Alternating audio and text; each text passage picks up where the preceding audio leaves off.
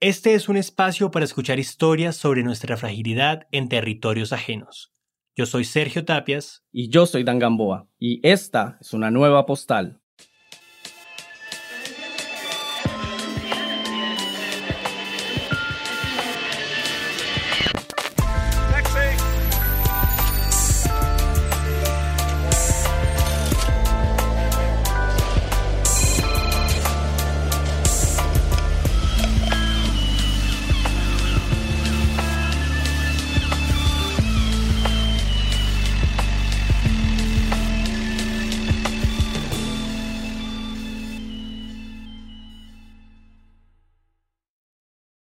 Por las colinas de Transilvania, una región romana que durante siglos ha visto cientos de historias olvidadas en su geografía, viaja Guillem, quien sin saberlo ve por su ventana los renglones de una historia que le cambiaría la vida.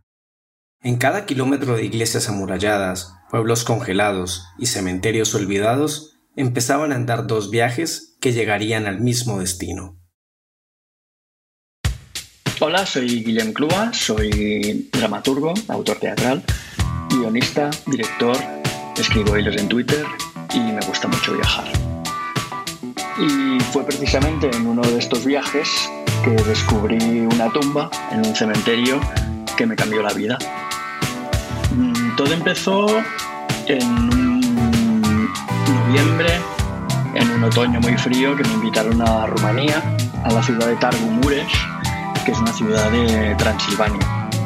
Me invitaron ahí porque estrenaban una obra mía, una obra que había escrito hace poco, que se llama La golondrina, y que se ha traducido a muchas lenguas, se tradujo al rumano y se estrenaba en esa ciudad de Transilvania. Y me invitaron para ir al estreno y también me pidieron si podía dar un curso de, de escritura dramática a unos alumnos rumanos que es algo que no suelo hacer. Bueno, sí que suelo dar cursos, pero no suelo dar cursos a alumnos rumanos. Y lo tuvimos que hacer en inglés, lo tuve que adaptar a, esa circunstancia y me parecía apasionante, un reto mm, genial. Y cuando fui, mm, vi que tenía que pasar 10 días ahí, eh, era una semana de curso, luego se estrenaba mi obra, con lo cual acababa teniendo mucho tiempo libre entre, entre el curso y las funciones como estaba en Transilvania, un sitio maravilloso, precioso, con ciudades y pueblos de postal y historias maravillosas, ah, pues siempre que podía intentaba salir de Targumures, porque sí que es verdad que Targumures es bonito, pero en una tarde lo has visto. Y pensé, pues aprovecha y visita los pueblos y las ciudades que están cerca. Y así lo hice. Entonces, un fin de semana, ah, en una de mis primeras escapadas, me pillé un autobús y me fui a Sigishoara. Sigishoara, no sé si, si lo habéis escuchado alguna vez, es ah, el lugar que según el mito uh, vio nacer al conde Drácula o a Vlad Tepes, el personaje histórico en el que está inspirado el personaje creado por Bram Stoker.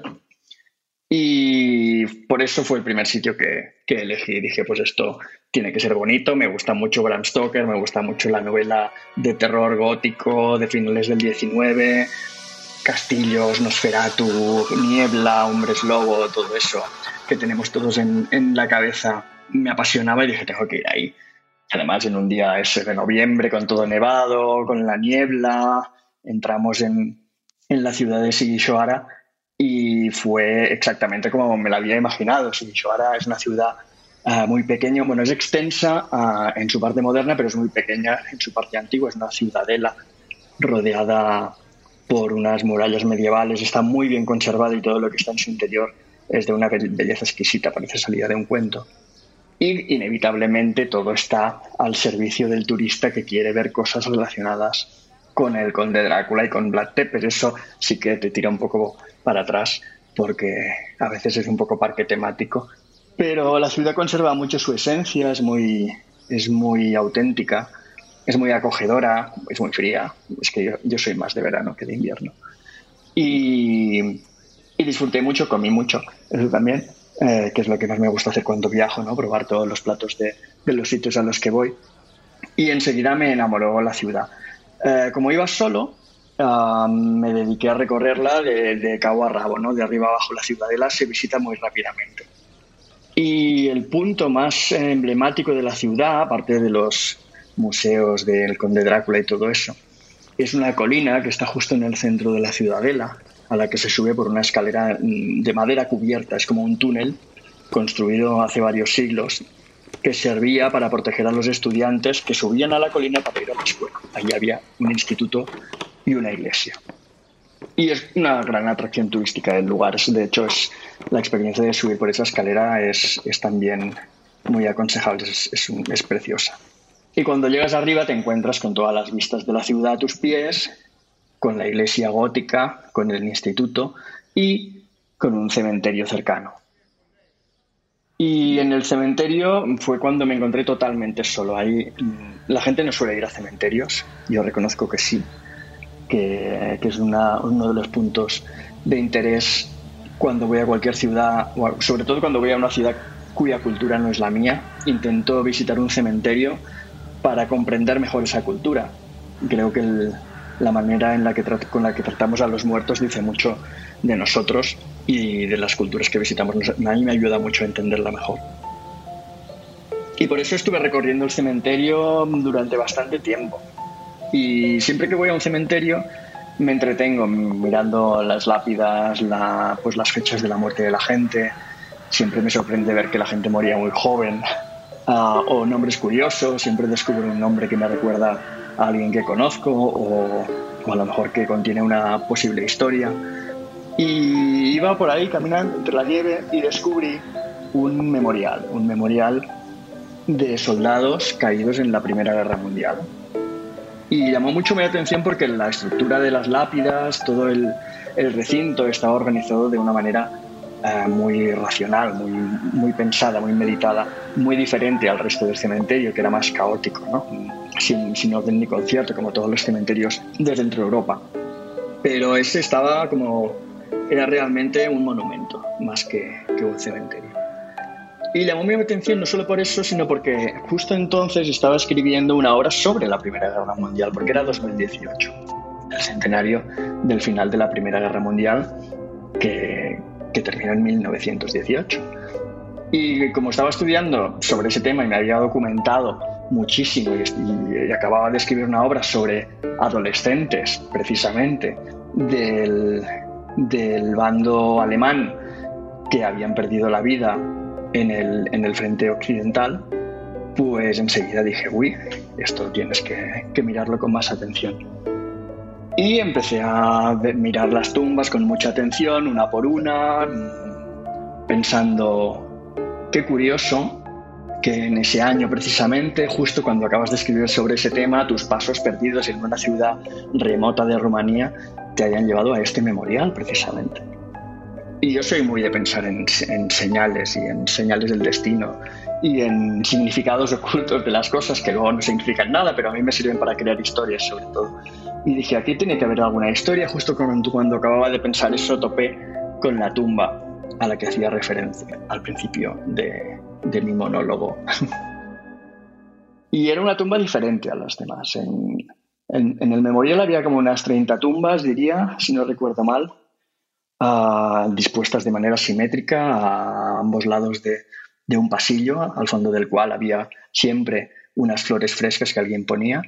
Y la primera de las tumbas, en el lado derecho, contenía dos nombres. Era la única que tenía dos nombres.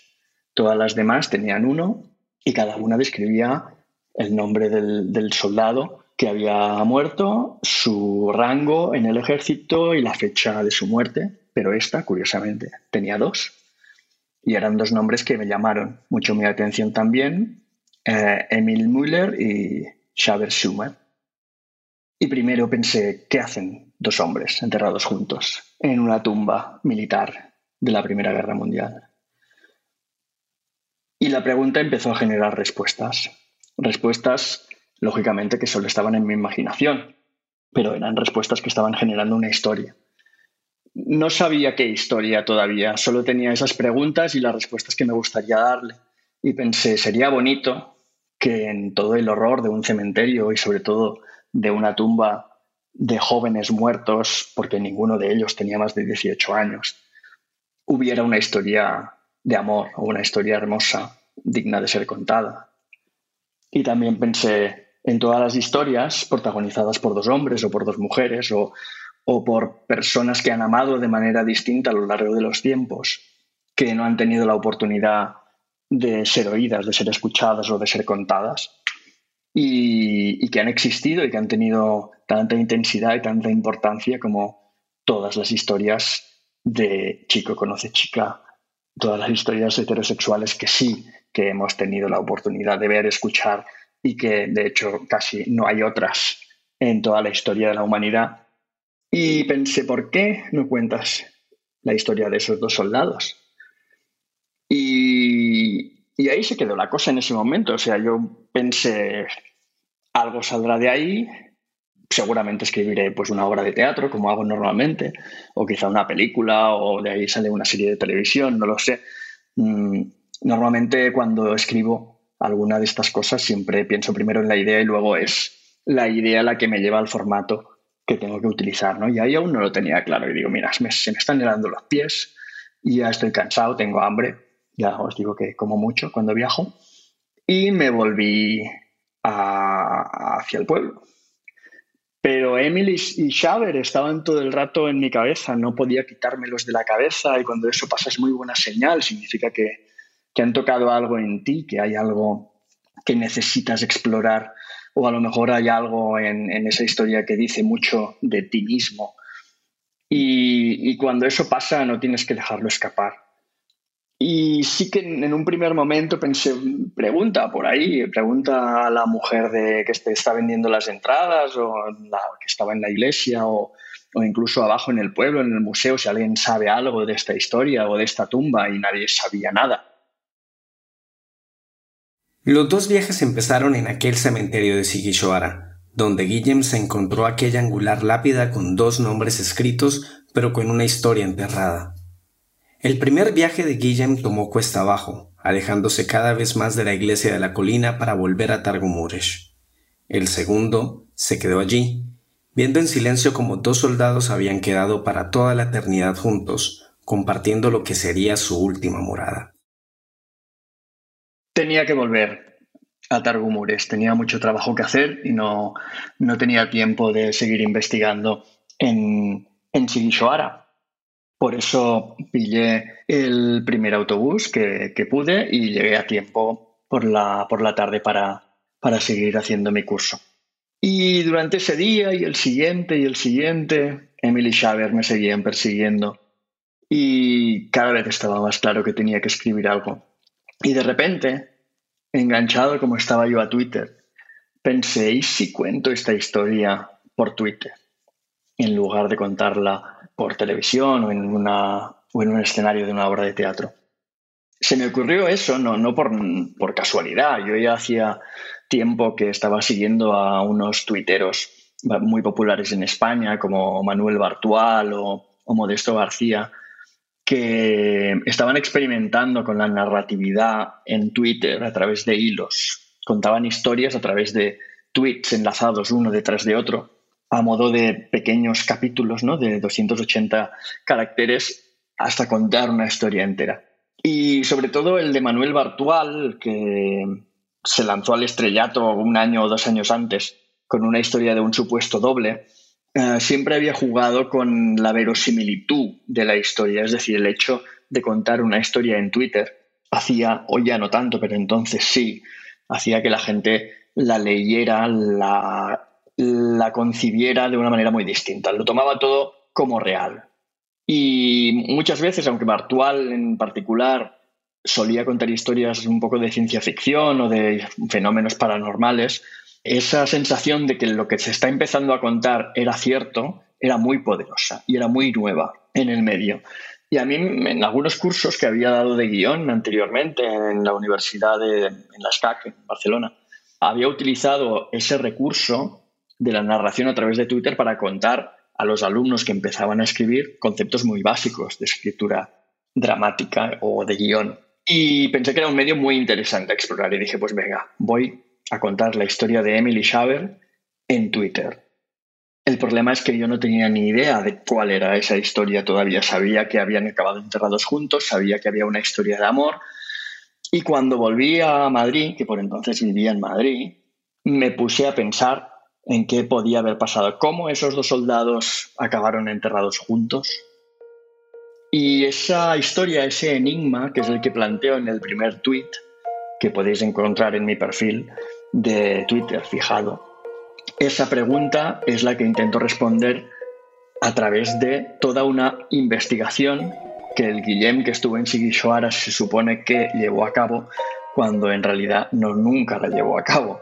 Es decir, todo lo que yo escribí en ese hilo es ficticio, basado en esa visita relámpago a Sigishwara y fue escrita a posteriori desde mi habitación en Madrid.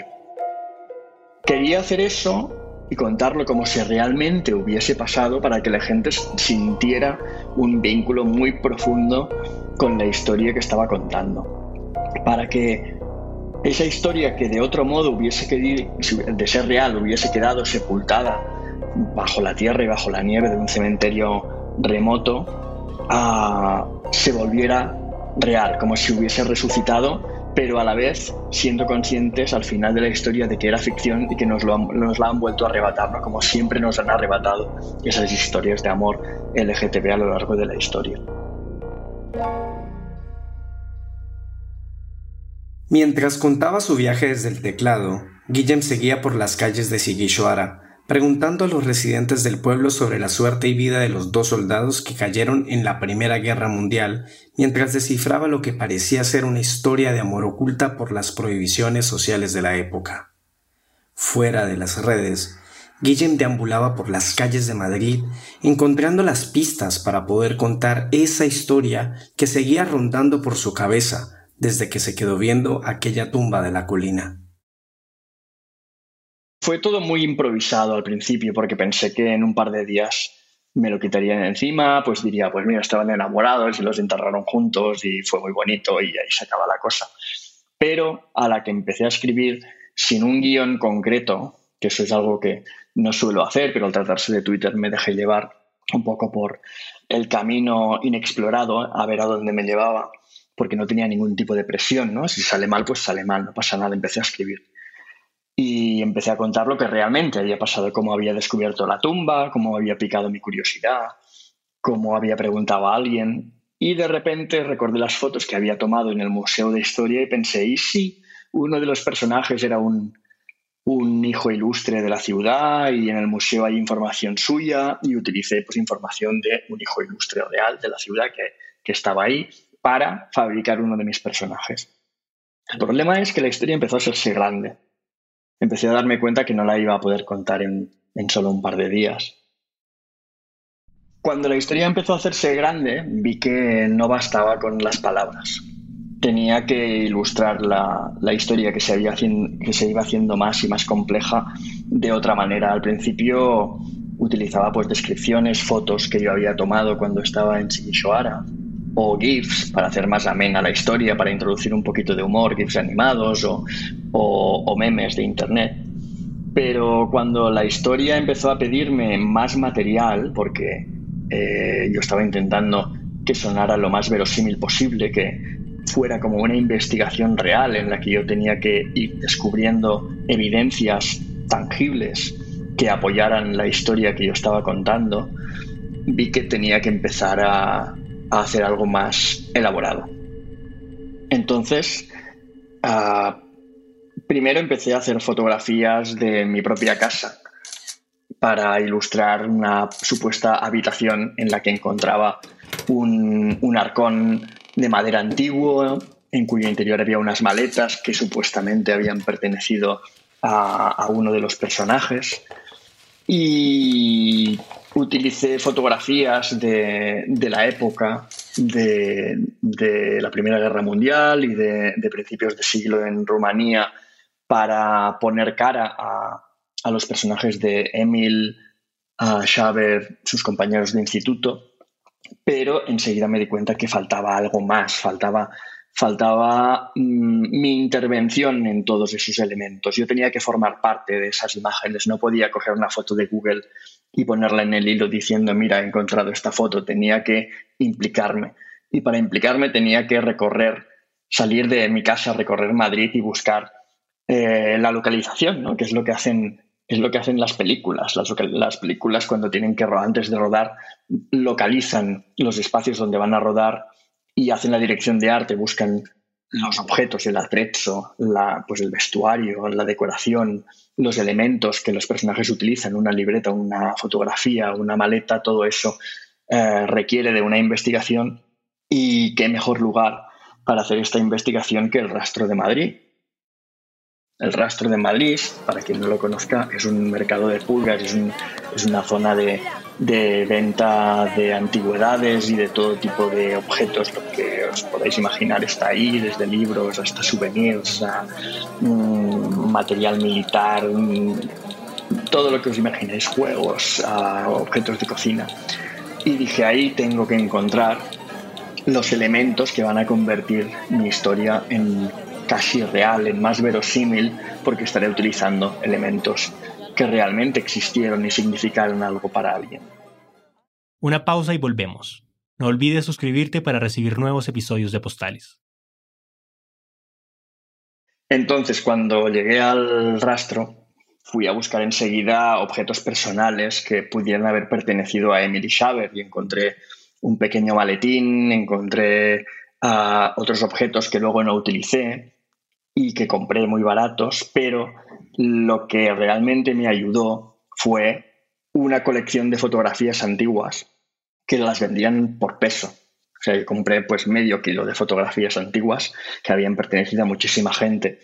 Y fue con estas fotografías las, las que me llevé a casa y donde eh, se produjo, gracias al juego digital que hice con las fotografías reales mezcladas con las fotografías ficticias que, había, que estaba utilizando de Internet, que traté con Photoshop para juntarlas y para hacer ver al lector que yo las había encontrado en, las pequeñas maletas que, con las que había topado, que conseguí dar alma, verosimilitud, cara, cuerpo y, una historia mucho más identificable a, a Emily Chavez. Y lo iba haciendo, empecé a hacerlo a través de capítulos, como una novela por entregas. Escribía, pues no sé, 10, 15, 20 tweets, lo acababa con un cliffhanger, con un to be continued, y luego pues me dedicaba los siguientes dos o tres días a pensar pues cuál sería la siguiente entrega y volvía a escribirla sin ningún tipo de prisa ni presión. ¿Eso qué, qué hizo? Empezó a generar mucha curiosidad entre mis seguidores, que por entonces tenían relativamente pocos, pero a la que pasó una semana, la historia explotó. Literalmente se volvió muy viral cuando ya empezaron a, ocurrir los primeros giros en la historia sorprendentes. Eh, empezó a viralizarse sobre todo por Latinoamérica, por, por la afinidad idiomática y luego ya en las últimas entregas ya se empezó a traducirse a otras lenguas. Fue una explosión eh, impresionante. Ganaba pues una media de 10.000 seguidores al día en, los, últimos, en los últimos días de, de la historia.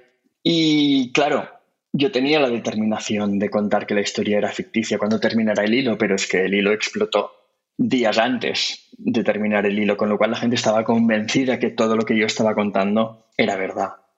Y cuando llegué al final y conté por qué esos dos personajes habían sido enterrados juntos, no os voy a hacer el spoiler, si queréis saber en mi ficción por qué fueron enterrados juntos, pues podéis leer el hilo. Y si queréis saber la historia real, pues le preguntáis a Dan.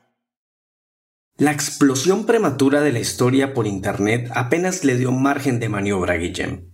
Sus dos viajes, tanto el imaginario que salía por su teclado como el que hacía en tiendas de antigüedades y su habitación en Madrid empezaban a encontrarse en una vorágine disparada por la velocidad de las redes sociales. Ya la geografía no era la que veía en el tren de Transilvania, sino una geografía digital completamente fuera de límites, en la que una historia de amor prohibido llegaba a las pantallas de personas a miles de kilómetros de él. mi propio recorrido por, por el rastro, mi propia pesquisa en una ciudad en la que yo sí vivía, relacionada con una pesquisa ficticia que yo estaba contando en otra ciudad a miles de kilómetros de distancia, para contar una historia de dos personajes que, que existieron, pero que yo estaba fabricando a, través de una ficción, pero que seguramente tuvieron su propia historia, me hacía volar la cabeza. Era como si estuviera mm, caminando como un funambulista por un hilo con tres platos mm, sobre mi cabeza a la vez. Y era apasionante porque a la vez me sentía muy conectado con esos dos personajes, con la historia que estaba contando, pero siendo consciente de que estaba utilizando em, elementos de ficción y elementos de realidad a un nivel que jamás había hecho antes. Para mí fue una experiencia de crecimiento personal y profesional como, como autor.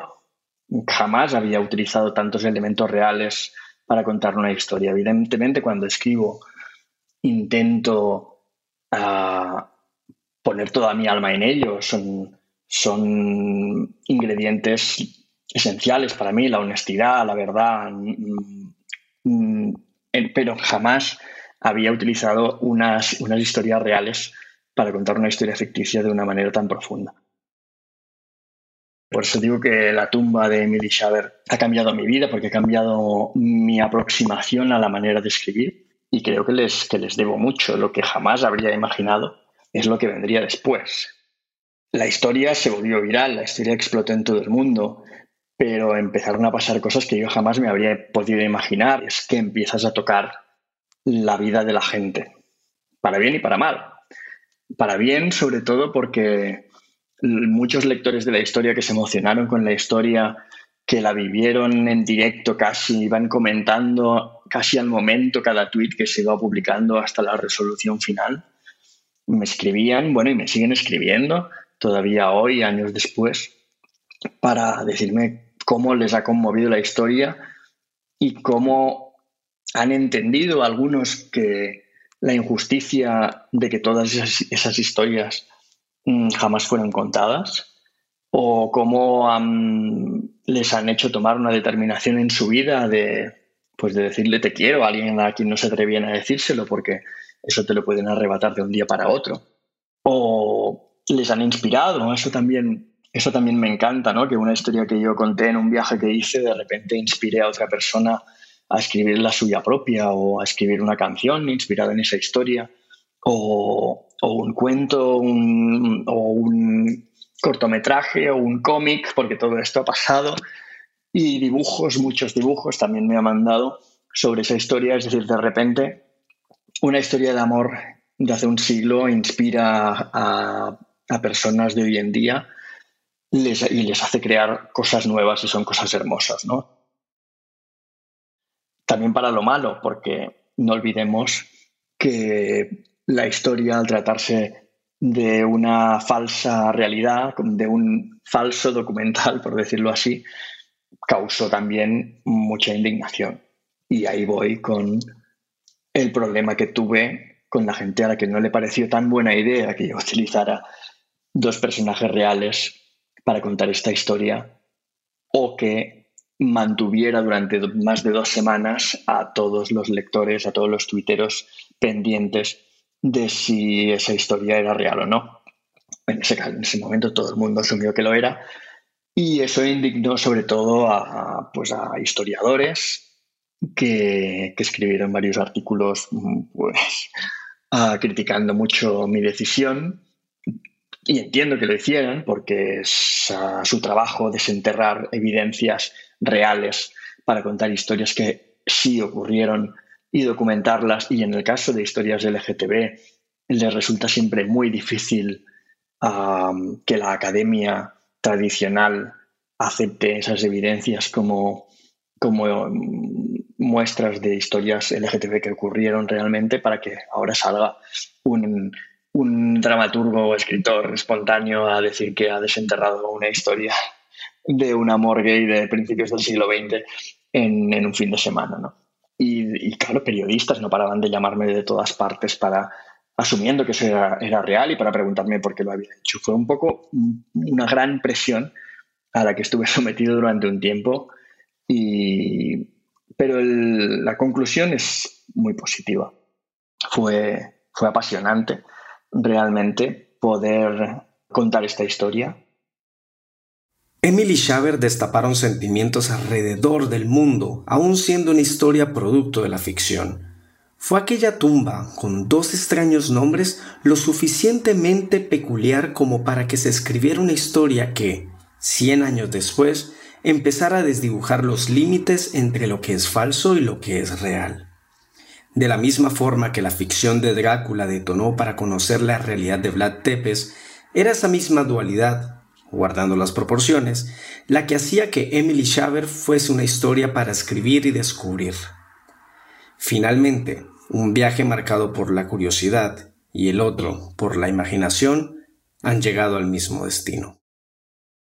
Lo más curioso de todo es que esta historia, que nació de, un viaje, como no es la única que ha nacido de un viaje de todo lo que he escrito, pero esta particularmente nació espontáneamente de algo inesperado que ocurrió en un viaje, ah, se convirtió en algo más, en otro, en otro tipo de viaje, que es lo maravilloso que tienen las historias, ¿no? Emily Schaber tiene una historia real, una historia que explica mm, perfectamente por qué en esa lápida aparecen dos nombres. No es la historia que yo conté, pero sus nombres se convirtieron en mensajeros de una historia. Esos cuerpos de dos personas que vivieron, crecieron, murieron jóvenes y acabaron enterradas en un cementerio de Rumanía que nadie visita. Bueno, lo visita la gente, pero ese memorial en concreto, esa tumba en concreto, nadie la visita en particular.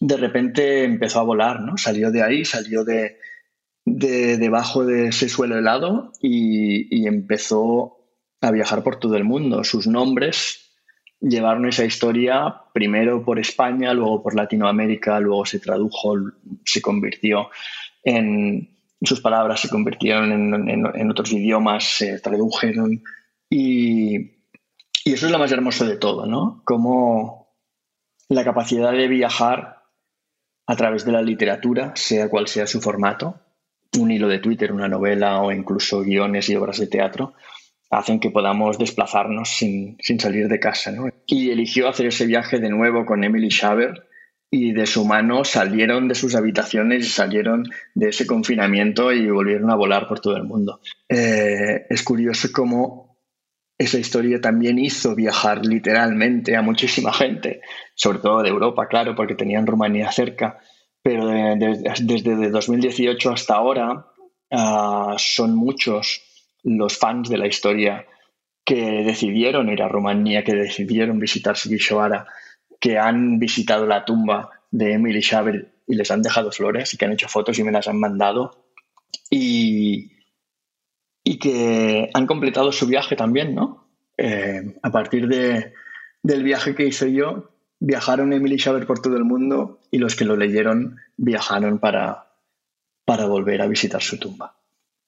Pero tengo muchas ganas realmente de, aunque no escriba nada más sobre eso, ¿no? Si la historia sigue sobreviviendo solo en Twitter, en Internet, que es donde nació. Igualmente tengo muchas ganas de, volver a Rumanía y volver a Sigishoara y plantarme de nuevo delante de esa tumba y, darles las gracias. Gracias a todas las personas que nos escuchan. Pueden encontrarnos en las redes sociales como Postales Pod. Para escuchar el resto de los episodios, pueden visitar caracolpodcast.com o usar la app de Caracol Radio. También estamos en Spotify, Apple, YouTube o en tu plataforma de podcast preferida. Para más información, pueden entrar a postalespod.com. De parte de Ariel, Dan, Catherine y Sergio, un abrazo y hasta la próxima postal.